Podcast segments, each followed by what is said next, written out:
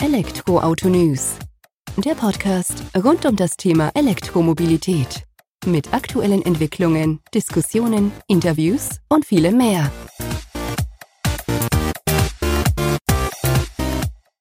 Servus und herzlich willkommen bei einer neuen Folge des Elektroauto-News.net Podcast. Ich bin Sebastian und freue mich, dass du diese Woche wieder eingeschaltet hast, wenn wir uns mit dem Thema E-Mobilität beschäftigen. In der aktuellen Folge habe ich Johann Warburg zu Gast. Er ist Business Development Manager bei Tibber und erläutert uns in der heutigen Folge das Thema Smart Charging. Sprich, schlaues Laden. Wann lade ich beispielsweise mein E-Auto am besten zu welchen Tages- und Nachtszeiten, um damit bares Geld zu sparen?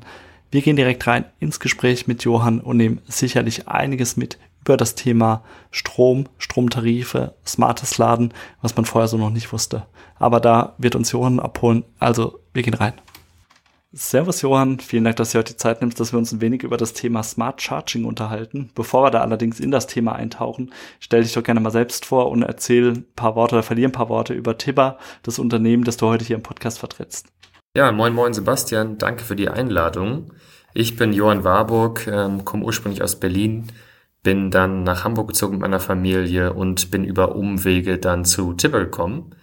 Und äh, Tipper ist eine sehr spannende Sache. Wir sind ein Startup oder Scale-up aus der Energiewirtschaft und äh, man kann es eigentlich relativ einfach zusammenfassen. Wir versuchen unseren Kundinnen und Kunden dabei äh, zu helfen, ihren Stromverbrauch zu verstehen. Erstens und zweitens ihre Stromkosten aktiv zu reduzieren. Also letztendlich wollen wir ihnen die Kontrolle über den Stromverbrauch zurückgeben und das, das zeichnet im Prinzip Tibber aus. Kurz zusammengefasst. Schön auf den Punkt gebracht. Jetzt sagst du Stromverbrauch verstehen. Wie kann ich mir das vorstellen als Endkunde? Wie verstehe ich meinen Stromverbrauch? Genau, das funktioniert über ähm, intelligente Technologien und unsere Produkte. Ähm, konkreter gesagt über zum Beispiel die Tibber-App als Herzstück letztendlich unseres Produkts wo man beispielsweise seinen Stromverbrauch wirklich live sehen kann mit, äh, mit verschiedenen Lösungen von uns, wo man aber auch sehen kann, was man an welchem Tag verbraucht hat, wie die Stromkosten an diesem Tag waren und so weiter. Und wo man eben auch Geräte mit uns verbinden kann. Also wir sind ein Energiemanager, man kann beispielsweise sein Elektroauto mit uns verbinden und viel der Magie, sage ich mal, funktioniert dann auch im Hintergrund. Also wenn man sein Elektroauto mit uns verbindet, ähm, und wir es dann zum Beispiel zu den günstigsten Tageszeiten äh, laden, wir sind ja Anbieter von einem dynamischen Stromtarif, das müsste ich gleich noch einmal ausführen, ähm, dann funktioniert diese Optimierung letztendlich automatisiert im Hintergrund und der Kunde, die Kundin bekommt davon erstmal nichts mit, außer dass es eben zum günstigsten Preis geladen, geladen wird und wir dann das Ganze auch dann so anzeigen. Aber die ganze Optimierung ist, wie gesagt, eine Eigenentwicklung von Tipper. Und du hast es eben schon erwähnt, dieser dynamische Stromtarif. Was kann ich mir darunter vorstellen? Genau, ja, viele Verbraucherinnen und Verbraucher in Deutschland kennen Strompreise letztendlich äh, als einen festen oder kennt einen Strompreis als einen festen Betrag pro Jahr, den man zahlt. Also man zahlt x Cent pro Kilowattstunde, das schwankt eben auch äh, jedes Jahr, je nachdem, was der, Verbrauch der Versorger einem dafür Briefe schickt. Ähm, und dann ist letztendlich aber völlig egal, wann man diesen Strom verbraucht. Also letztendlich morgens, tagsüber, abends, wann auch immer, der Preis ist immer der gleiche. Das entspricht aber logischerweise nicht der Realität draußen, also der Erzeugung von erneuerbaren Energien und auch nicht der Nachfrage. Die ist ja ganz oft unterschiedlich. Also morgens und abends meistens ein bisschen höher, wenn wir aufstehen, wenn wir unsere Eier kochen und so weiter und so fort und abends den Fernseher anmachen. Und ähm, deswegen äh, gibt es in der Tat noch, ähm, sage ich mal, Großhandelspreise, die diese realen Bedingungen abbilden. Das bedeutet zum Beispiel ganz konkret, einmal am Tag werden die Strompreise für den Folgetag festgelegt an der Leipziger Strombörse. Das passiert wirklich genau um 13 Uhr. Dann schaut man für jede Stunde einmal sich an, wie viel Erzeugung ist aktuell, wie viel Erzeugung soll da sein. Das ist dann eine Vorhersage, wie viel Sonne haben wir, wie viel Wind haben wir für jede Stunde und wie viel Energie wird nachgefragt. Und aus diesem Zusammenspiel entsteht dann ein Preis für jede Stunde. Ähm, also letztendlich wirklich als, äh, wie gesagt, stündlich schwankender Preis und diesen reichen wir eins zu eins weiter. Das heißt, um es mal auf den Punkt zu bringen, Kundinnen und Kunden bekommen wirklich einen Preis zu einem, äh, um 4 Uhr, der um 4 Uhr morgens unterschiedlich ist, von dem Preis, der um 16 Uhr abends unterschiedlich ist. Und ähm, die Idee ist natürlich, dass wenn der Preis niedriger ist, dass man dann entsprechend mehr verbraucht, um entsprechend seine, äh, seine äh, Stromkosten zu senken und am, und am Ende auch dem Netz zu helfen und der, der Integration von erneuerbaren Energien. Jetzt hast du eben gerade ausgeführt, ihr reicht das eins zu eins weiter. Das heißt, ihr seid die Wohlfahrt und wollt auch nichts dran verdienen. Oder wie kann ich mir das als Kunde, Kundin dann nochmal vorstellen? Das muss man ja auch mal ein Stück weit einordnen. Absolut. Ja, Wohlfahrt sind wir noch nicht. Vielleicht gehen wir da irgendwann hin. Wir sind ja ein, äh, auch ein profitorientiertes Unternehmen. Das kann man auch so sagen. Wir verdienen aber nicht an der Kilowattstunde selber, so wie viele andere der Lieferanten, der Stromanbieter heutzutage sondern wir haben ein, eine, eine Grundgebühr von 4,49 Euro aktuell im Monat. Und was viele Anbiet andere Anbieter machen, ist eben, dass sie letztendlich einen Aufschlag pro Kilowattstunde haben. Für jede Kilowattstunde, die sie verkaufen, verdienen sie mehr Geld. Und das ist ein Interessenkonflikt und ein Zielkonflikt, den wir uns nicht aussetzen wollten. Ne? Also ist ganz klar, wenn, äh, wenn wir ein Interesse daran haben, dass möglichst viel verbraucht wird, dann können wir nicht ernsthaft sagen und nicht glaubhaft sagen, wir möchten, dass unsere Kunden schlauer und weniger Energie verbrauchen. Das wäre totaler Konflikt. Und deswegen ist es für unser Geschäftsmodell völlig egal, ob jemand eine oder eine Million Kilowattstunden verbraucht. Wir verdienen nicht mehr Geld. Äh, dem Planeten ist es aber sicherlich nicht egal. Das stimmt, das wollte ich eben auch gerade nochmal fragen, weil euer Ziel, so wie du es ja vorhin ausgeführt hast, ihr wollt, dass der Kunde, Kundin seinen Stromverbrauch versteht und dann eben auch reduziert. Und wenn ihr den reduziert, würdet ihr ja auch direkt auf eure Einnahmen dann sozusagen abzielen. Und das kann ja auch nicht in eurem Sinne sein, ähm, weil ihr müsst ja auch natürlich Einnahmen erzielen, um dann eben auch weitere Kunden, Kundinnen zu helfen. Jetzt hast du aber auch gesagt, dieser Tarif, der weicht stündlich ab. Wir haben ja erfahren von dir, wie das funktioniert. Wie nutze ich das dann als Endnutzer sozusagen am besten? Ja, also man schließt ganz normal über uns einen äh, Stromvertrag ab und hat dann in unserer äh, Tipper-App die Einsicht, wie diese Preise sich entwickeln. Also ich habe eben schon gesagt, um 13 Uhr werden die Preise für den Folgetag festgelegt. Das heißt, man kann zum Beispiel jetzt schon die Preise für morgen sehen. Das sind die sogenannten Day-Ahead-Spot-Preise. Und dann kann man beispielsweise sich manuell anschauen, gut, wie entwickelt sich die, äh, wie, wie sieht die Preiskurve morgen aus, wann sind die Preise besonders günstig und kann beispielsweise jetzt, wie gesagt, manuell schauen, wann schmeiße ich die Waschmaschine an. Aber die Idee ist natürlich von Tibber, dass man das Ganze automatisiert macht. Diese Automatisierung bauen wir auch. Und zum Beispiel das Elektroauto eben automatisch dann lädt, wenn der Preis niedrig ist, also wenn beispielsweise besonders viele Windräder sich gerade drehen. Das ist ein ganz klassischer Fall von, die Preise gehen in den Keller. Und ähm, das heißt ja von der Logik her so, also ich schließe es dann an oder es ist ja angeschlossen, mein E-Auto an der Ladestation, aber ihr würdet es dann wahrscheinlich erst scharf schalten, wenn dann eben die Preise auch attraktiv sind. Richtig. Also wir kommunizieren letztendlich entweder mit der äh, Wallbox oder mit dem E-Auto selber. Es gibt da auf unserer Seite eine transparente Liste, welche äh, Modelle und Marken kompatibel sind.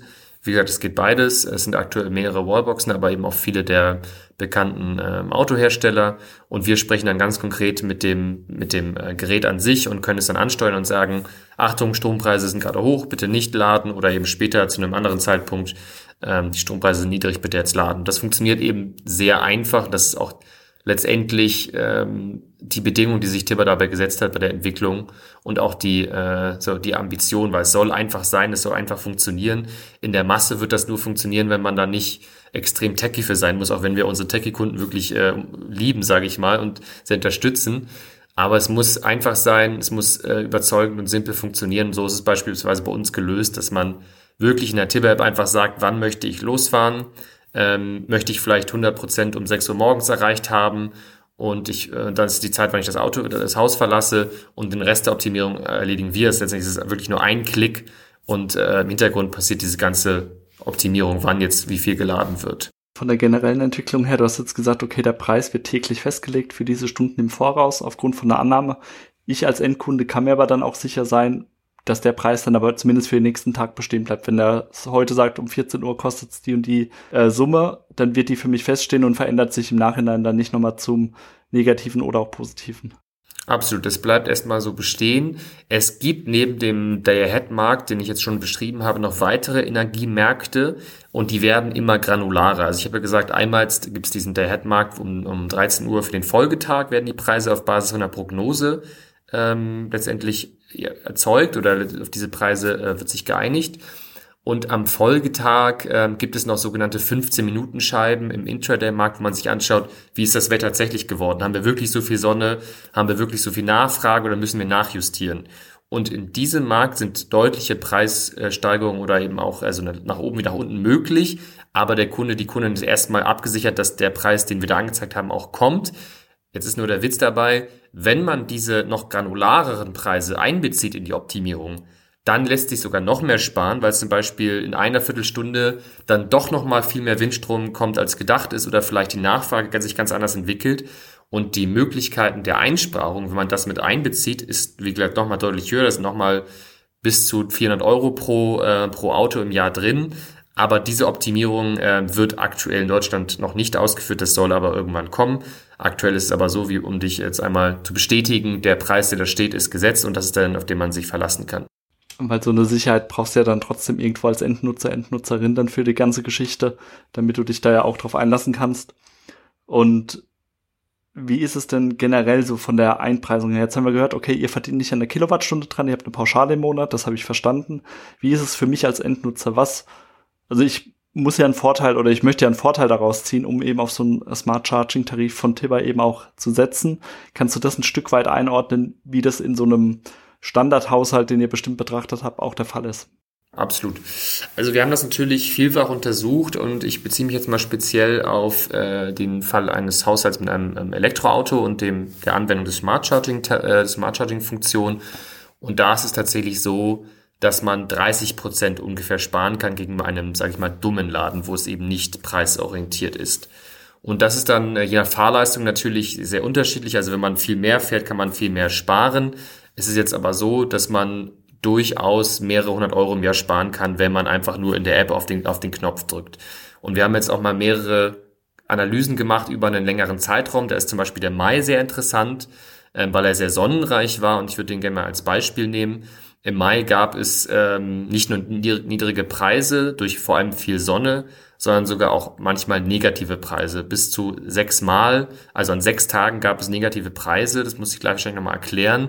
Ähm, aber da ist es eben so, dass man so viel erneuerbare Energien im Netz hat ähm, und so un unflexible alte Kraftwerke auch noch am Netz hat, dass die Preise letztendlich ins Negative rutschen und dass teilweise Kunden sogar dafür entlohnt werden, Strom zu entnehmen.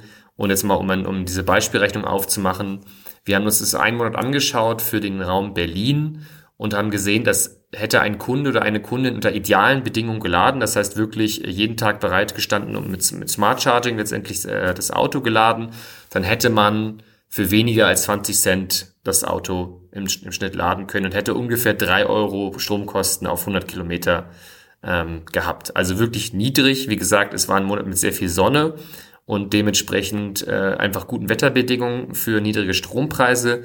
Es ist aber so, dass es eben auch nicht ein Einzelfall bleibt. Das ist mir jetzt auch ein wichtiger Punkt. Diesen Effekt vieler erneuerbare Energien heißt günstige äh, Strompreise. Das wird zukünftig immer weiter und immer häufiger vorkommen. Dadurch, dass wir natürlich erstens ganz viele erneuerbare Energien ausbauen. Das heißt, die Gesamtkapazität steigt einfach. Zweitens aber auch die alten Last, äh, die alten äh, Kraftwerke noch am Netz bleiben eine ganze Weile und letztendlich diese Kraftwerke auch dazu führen, dass es teilweise diese negativen Preise gibt. Das heißt, dann, wenn wir noch in keinem System sind, wo es wirklich Verbraucher und Verbraucherinnen gibt, die im großen Stil auf diese Preissignale reagieren, diese Extrempreissignale auch erstmal bleiben. Und das heißt, wir gehen davon aus, dass es gerade in Sommermonaten, Frühlings- und Sommermonaten wirklich in den nächsten Jahren immer häufiger diese, sage ich mal, Events geben wird, wo man teilweise auch entlohnt wird für das Laden eines Elektroautos, was erstmal natürlich ein bisschen kontra ähm, intuitiv ist. Die Frage, die sich mir stellt, würde ich jetzt mal unterstellen, die Leute, die sich mit Smart Charging befassen, die ein E-Auto daheim haben, die haben vielleicht auch eine eigene PV-Anlage auf dem Dach, wenn sie es sich erlauben können. Sei, ist es da für euch auch möglich, in diesem System dann mit euch einzuklinken und zusammenzuspielen und das zu regulieren? Ja, das äh, gibt's auch. Das nennt sich bei uns Solar Smart Charging. Ähm, also letztendlich ein ja, Cloud-gesteuertes Überschussladen. Und dann würden wir letztendlich beides berücksichtigen. Also wie viel kommt aus der PV-Anlage und ähm, der Rest, der im Prinzip wird dann zum Beispiel dann nachts geladen werden. In diesem Fall, in dem Beispiel, das ich eben genannt habe, war es aber tatsächlich so, dass diese Niedrigpreise oftmals mittags äh, stattgefunden haben im Mai, weil da eben besonders viel solare Produktion war. Das ist natürlich auch die Zeit, wo jetzt äh, ein Haushalt perfekt viel PV-Strom zur Verfügung gehabt hätte wahrscheinlich, also ein Haushalt mit Solaranlage. Das heißt, diese 18 Cent, ja, knapp 20 Cent pro Kilowattstunde ähm, wären realisiert worden jetzt in einem fiktiven Haushalt zum Beispiel mit E-Auto und ohne PV-Anlage, weil man dann meistens mittags geladen hätte, wenn der Tibber oder der, nicht der Tibber-Strom, aber die Großhandelspreise der niedrig sind. Aber auch nachts sind große, ähm, ob, sind große Schwankungen drin. Also man kann letztendlich wirklich mal sagen, pro E-Auto kann man mit so einem Tarif durchaus mehrere hundert Euro im Jahr sparen, wenn man eben bereit ist, sage ich mal, diesen Knopf zu drücken. Soll ja einfach sein und bereit ist, äh, sein Ladeverhalten ein bisschen an den Preisen anzupassen. Gut, in der Nacht ist das ja, glaube ich, nicht so die Herausforderung tatsächlich. Und wenn man dann noch eine Einsparung mitnehmen kann, ist ja auch gut. Für mich die Frage noch, du hast gesagt, ihr habt diese Grundgebühr, die ja monatlich verlangt die auch vollkommen legitim ist. Was brauche ich denn noch für den Einstieg, damit ich dieses Smart Charging betreiben kann? Gibt es da noch eine Hardware, die ich mir vielleicht noch anschaffen muss, außer dem Software-Algorithmus, den ihr da im Hintergrund werkeln lasst? Das ist ein wichtiges Thema und leider in Deutschland nicht ganz unkompliziert. Ähm, das muss man immer ein kleines Fass aufmachen. Ich versuche das sehr zu umreißen. Letztendlich müssen wir natürlich wissen, was du in welcher Zeit, in welchem Zeitraum verbraucht hast. Ne? Wir müssen natürlich verstehen, in, sagen wir, zwischen drei und vier morgens hast du zehn Kilowattstunden verbraucht. Und so würden wir dann den Verbrauch dieser Stunde mit dem Preis dieser Stunde multiplizieren und könnten perfekt sagen, super, in dieser Stunde hast du, was ich was, drei Euro Stromkosten gehabt oder so. Ähm, und viele der alten Zähler, ähm, die geben uns diese Information leider nicht. Denn das sind zum Beispiel diese alten Ferrari-Zähler, die, die viele sicherlich noch kennen, die sich so eine, die so eine Drehscheibe drin haben. Oder es sind digitale Zähler, die schon so Display haben, aber die auch nicht kommunikativ angebunden sind. Um Smart Charging zu nutzen, brauchten wir diese Information, wie gesagt, was wann verbraucht wurde. Das geht auf zwei Arten. Entweder mit einem sogenannten Smart Meter, also einem dieser intelligenten Zähler, die auch das Bundeswirtschaftsministerium und der Bundeswirtschaftsminister äh, Herr Habe gerade ins Land bringen möchte. Die sind allerdings noch recht wenig verbreitet, soll jetzt mehr kommen. Oder, das, also das war Option 1, oder Option 2 ist ein digitaler Zähler. Die haben so ein, erkennbar an so einem Display und so einem kleinen Kreis, wo äh, eine optische Schnittstelle ist und einem Tibber-Puls. Das ist ein Gerät, was wir selber entwickelt haben, ein Stück Hardware, was den Zähler ausliest und uns diese Informationen auch gibt. Das Gerät kostet einmalig 90 Euro, glaube ich, aktuell und äh, keine laufenden Kosten. Und so kann man, wie gesagt, auch letztendlich Smart Charging nutzen und stündlich genaue Preise ähm, über uns erhalten. Und der Tibber Puls, der ist dann direkt an dieser, ich sag mal, Schnittstelle auch mit angebracht. Braucht der dann noch eine Verbindung ins heimische WLAN sozusagen, um euch die Daten zu schicken oder wie geht das vonstatten? Richtig, das sind äh, zwei Komponenten. Einmal das Gerät, was am Zähler hängt an dieser Schnittstelle und dann ein Gerät, äh, was an der Steckdose hängt. Zwischen denen besteht eine lokale, besteht eine lokale Funkverbindung und äh, das reicht auch so im doppelten WLAN-Radius ungefähr. Bedeutet, im Einfamilienhaus ist das gar kein Problem, aber selbst in der Mietswohnung so vom Keller in den zweiten, dritten Stock sollte es eigentlich gehen. Und das äh, Gerät in der Steckdose, das äh, wird dann im, genau, im, im heimischen WLAN verbunden und dann an, an Tipper Cloud dann am Ende angebunden. Dann hört sich ja alles für mich sehr überzeugend an die ganze Geschichte. Jetzt frage ich mich, warum so wenige Menschen von Smart Charging bisher gehört haben. Jetzt haben wir heute, heute ein paar hoffentlich schlauer gemacht sozusagen. Was macht ihr jetzt aktuell, um das hier auch in Deutschland präsenter zu machen, in die Masse reinzubringen? Ja, also wir versuchen natürlich erstmal super viel aufzuklären, weil wie du sagst, das Thema ist noch nicht so bekannt. Auch dynamische Strompreise kommen erst so langsam. Und das ist aber auch ein Infrastrukturproblem. Ne? Also man muss sagen, die, weil diese schlauen Stromzähler noch nicht da sind, haben sich viele noch nicht mit dem Thema beschäftigt. Und viele ähm, Stromanbieter sagen auch, naja, es interessiert sich keiner dafür, dementsprechend bieten wir diese Tarife nicht an. Aber wie gesagt, die Infrastruktur ist auch nicht da. Also es ist so ein Henne-Ei-Problem. Jetzt äh, wurden diese verpflichtet, äh, dynamische Tarife anzubieten ab 2025, um eben auch, wie gesagt, sag ich mal, Stadtwerke Ulm, äh, dass jemand von den Stadtwerken Ulm so einen Tarif bekommen kann. Und wir machen das Ganze in Pionierarbeit, weil wir dann glauben und weil wir in Norwegen auch sehen, wie erfolgreich das ist und wie sehr das Verbreitung schon gefunden hat. Das heißt, wie gesagt, eins, erstens Aufklärung. Ähm, was bedeutet das? Was sind Vorteile? Warum, warum nutzt mir das was? Ähm, warum nutzt das auch, warum ist das systemlich auch gut? Ne? Also warum tue ich wirklich damit was Gutes? Das würde ich gleich gerne auch gerne umschreiben tatsächlich. Warum das ganze systemischen Nutzen hat. Das zweite ist natürlich auch Partnerschaften einzugehen, um das in der Masse zu verbreiten, um andere letztendlich Marken und, äh, und Organisationen zu nutzen, die da helfen können in der Verbreitung. Und da kann ich jetzt auch äh, sagen, dass wir seit gestern mit dem ADAC tatsächlich eine Kooperation gelauncht haben, um genau diese Verbreitung äh, dynamischer Tarife in Deutschland voranzubringen. Und der ADAC letztendlich zusammen mit all seinen Mitgliedern einen äh, dynamischen Tarif anbietet oder anbieten kann mit uns zusammen. Dann können wir ja da schon mal hoffen, dass das ein Stück weit mehr in die Masse reingeht. Jetzt für mich noch ganz kurz. Du hast gesagt, die Stromanbieter tun das dann damit ab. Ja, da hat doch keiner Interesse dran. Der Stromanbieter selbst wird ja wahrscheinlich kein Interesse dran haben, weil die verdienen ja eine Kilowattstunde, oder? Absolut. Äh, erstens das, genau dieser Zielkonflikt und zweitens ist es natürlich auch so, dass es erstmal was Neues ist, mit dem man sich beschäftigen muss. Ne? Also ich will jetzt niemandem zu nahe treten, aber die deutsche Energiewirtschaft ist jetzt nicht bekannt für die Geschwindigkeit, also zumindest in die alte Welt, für die Geschwindigkeit, in der sie, sie sich bewegt. Da gibt's ganz viel Neues, was jetzt entsteht. Aber ähm, das ist erstmal was, was, wie gesagt, wo man verstehen muss, ähm, warum ist das sinnvoll, was bringt es den Leuten und wo man auch ein bisschen Überzeugungsarbeit selber leisten muss und zu, nach, zum Beispiel nach Norwegen schauen muss und sagen muss, guck mal, da sind 75, über 75 Prozent der Verbraucher auf diesen Tarifen. Da ist es völlig klar, wenn ich ein E-Auto habe, dann lade ich das schlau und nicht irgendwie um 18 Uhr, wenn ich nach Hause komme. Und äh, das sind auch oftmals wirklich Geschichten, die wir erzählen, äh, egal jetzt, ob äh, mit, ähm, mit äh, Organisationen aus der Energiewirtschaft oder vielleicht auch mit Verbrauch oder auch äh, aus so Messen oder zu Verbrauchern zu kommunizieren. Wir leisten als einer der ersten im Markt letztendlich einen Großteil dieser Aufklärungsarbeit und wir sind überzeugt, dass diese Tarife sich äh, letztendlich verbreiten werden, weil sie eben große Vorteile bieten und weil sie auch systemisch gebraucht werden. Das ist wirklich ein wichtiger Punkt bevor wir auf die systemischen Ansätze nochmal draufgehen, warum die gebraucht werden. Du hast jetzt schon mehrfach erwähnt, die Vorteile, die eben bei so einem Smart Charging Tarif dann auch vorhanden sind. Ähm, ich finde immer, es kann nur was glänzen, wenn auch ein bisschen Schatten irgendwo ist, gibt es dann auch Nachteile. Jetzt haben wir letztes Jahr beispielsweise gesehen, wie Gaspreise, Ölpreise nach oben geschossen sind, damit auch die Stromtarife dann schlussendlich, hat sich ja auch durchgeschlagen teilweise. Da bin ich ja dann auch bei einem Smart Charging Tarif nicht immer nur davon betroffen, dass es günstiger wird im schlimmsten Fall, äh, im besten Fall so rum, sondern im schlimmsten Fall kann es ja auch nach oben gehen. Wie sind da eure Erfahrungen jetzt im vergangenen Jahr vielleicht auch gewesen? Absolut. Also wir beeinflussen die Strompreise nicht, sondern wir reichen sie eins zu eins durch. Deswegen kann ich ganz transparent sagen, sie können in zwei Richtungen gehen. Sie können auch gleich bleiben, aber sicher nicht für immer.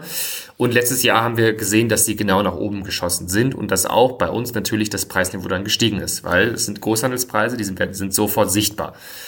Auf der anderen Seite muss man sagen, äh, dass die Kundinnen und Kunden, die ihre, die wirklich kon Kontrolle über den Stromverbrauch hatten, die beisp beispielsweise ihr Auto dann geladen haben, wenn der Strompreis günstig ist oder sage ich mal vielleicht auch die Waschmaschine mal angeschmissen haben, dass die immer noch mit einem sehr kompetitiven Strompreis aus diesem Jahr rausgegangen sind, weil es ja auch in Zeiten von Hochpreisphasen, also wenn es mal allgemein teurer wird, immer noch im Laufe eines Tages Zeiten gibt, in denen das dann mal deutlich günstiger ist. Man kann sich das auf tipper.com für seine Postleitzahl jeden Tag anschauen. Das heißt, man kann sich das auch erstmal ein paar Wochen beobachten ähm, und äh, schauen, wie sich das entwickelt. Es gibt eigentlich jeden Tag Zeiten, zu denen der Strom günstig ist. Jetzt will man natürlich trotzdem um 18 Uhr kochen und leben und äh, Fernsehen schauen.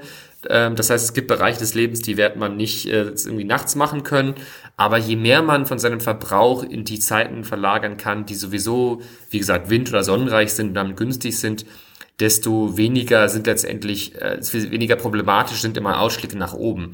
Und man muss auch sagen, äh, ein Punkt noch dazu, das ist, wie, wie du schon angemerkt hast, wird, betrifft das nicht nur uns, ne, sondern wenn es teurer wird, dann kommt paar Monate später die Preiserhöhungsschreiben der anderen Versorger äh, reingeflattert. Und wir haben das gesehen letztes Jahr, äh, da war das Preisniveau, wie gesagt, im Schnitt dann teilweise bei 50 Cent mal in einem Monat. Ende des Jahres ähm, kamen die Schocknachrichten der ganzen Stadtwerke und Versorger, dass die Preise erhöht werden ähm, und seit Oktober letzten Jahres sind die Preise eigentlich noch im freien Fall.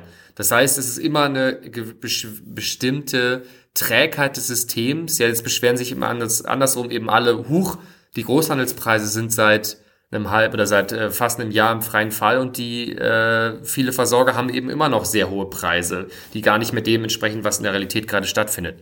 Deswegen, es ist immer ein Auf und Ab, aber klar ist, man hat im Tarifen langfristig eigentlich nie einen Nachteil, besonders nicht, wenn man eben es schafft, seinen Verbrauch ein bisschen nach dem Preis zu, zu richten. Wofür ihr ja auch schlussendlich die Transparenz schafft und diese Transparenz trägt ja auch dazu bei, dass eben systematisch oder systemisch sich was verändert. Vielleicht führst du das auch nochmal für unsere ZuhörerInnen aus. Sehr gerne. Also da muss man ein bisschen bei Adam und Eva anfangen. Wir kommen ja aus einer Welt, äh, wo früher eben fossile Kraftwerke durchgelaufen sind, sei es Atom- oder Gaskraftwerke oder Kohlekraftwerke. Und jetzt gehen wir in eine Welt, wo wir letztendlich größtenteils oder hoffentlich ganz auf äh, Sonnen- und Windstrom leben wollen. Ein bisschen Biomasse, aber maßgeblich Sonne und Wind und die sind eben manchmal da und manchmal nicht da, das ist völlig klar. Und ähm, ja, sicherlich gibt es Möglichkeiten, dann diesen Strom auch zwischenzuspeichern, aber eigentlich sind sich alle einig, wir müssen auch unseren Verbrauch etwas mehr der Erzeugung anpassen. Und dynamische äh, Tarife sind ein Puzzleteil dafür. Ja, da gibt es dann dynamische Netzentgelte. Es gibt ganz viel, aber dynamische Tarife sind ein, ein, ein Stück, also ein Puzzle für diese äh, Entwicklung in die Richtung. Und indem Kunden dann ihren Strom verbrauchen, wenn er eben günstiger ist, hat man einen wirklich aktiven Einfluss auch auf den äh, CO2, auf die CO2-Intensität der Kilowattstunde. Wir haben das für diesen Mai, ich habe ja vorhin mal von dem Mai gesprochen, mit dieser Smart Charging Analyse. Das gleiche haben wir auch auf die äh, tatsächlich offiziellen äh, CO2-Daten mit den CO2-Daten abgeglichen von Agora Energiewende. Und da haben wir gesehen, dass 30 bis 50 Prozent geringere CO2-Intensität in den, in den Stunden tatsächlich existiert, also man weniger CO2 emittiert in den, in den Smart Charging Stunden. Das heißt, nur durch das Verschieben von Verbrauch in niedrige Phasen kann man durchaus 50 Prozent des CO2s äh, aus dem Stromverbrauch vermeiden und damit ja individuell einen großen Impact machen. Das ist die individuelle Ebene und die systemische Ebene ist auch noch wichtig, sondern sagt, das ist nicht nur für dich für dich selber eine gute Sache, sondern je mehr Menschen letztendlich in den, in den Zeiten verbrauchen, wo du viel erneuerbaren Strom hast, desto mehr werden diese Spitzen geglättet, desto weniger braucht es an Netzausbau, weil es eben Menschen gibt, die um 18 Uhr alle E-Auto laden wollen. Und damit wird am Ende der Strom auch für alle wieder günstiger. Ne? Da kannst du dir ja vorstellen, wenn 15 Millionen äh, E-Autos gleichzeitig laden wollen, das auch tun, dann hast du massive Netzausbaukosten und die werden auf alle wieder umgelegt. Das heißt, am Ende hilft es auch im Prinzip allen, dass die Stromkosten reduziert werden, wenn da Leute mitmachen. Sehr spannend, was du uns da heute mitgeteilt hast. Ich glaube, wir haben ein bisschen Aufklärung betreiben können, tragen hoffentlich mit dazu bei, dass wir die Stromkosten bei unseren ZuhörerInnen dann senken, wenn sie auf euer Angebot von Tibber zurückgreifen. Und ja, vielen Dank für deine Einblicke, Johann. Gerne, vielen Dank. War mal wieder eine sehr spannende Folge, aus meiner Sicht zumindest des Elektroauto-News.net Podcasts. Wir haben einiges über Stromtarife und Smart Charging, smartes Laden gelernt von Johann Warburg von Tibber. Ich hoffe, du konntest auch einiges mitnehmen für dich in deinen Alltag und vielleicht auch eine Veränderung anstreben. So oder so, die nächste Folge des eher ein Podcast folgt und ich hoffe, du bist da auch wieder am Start. Also, mach's gut, bis dahin, ciao.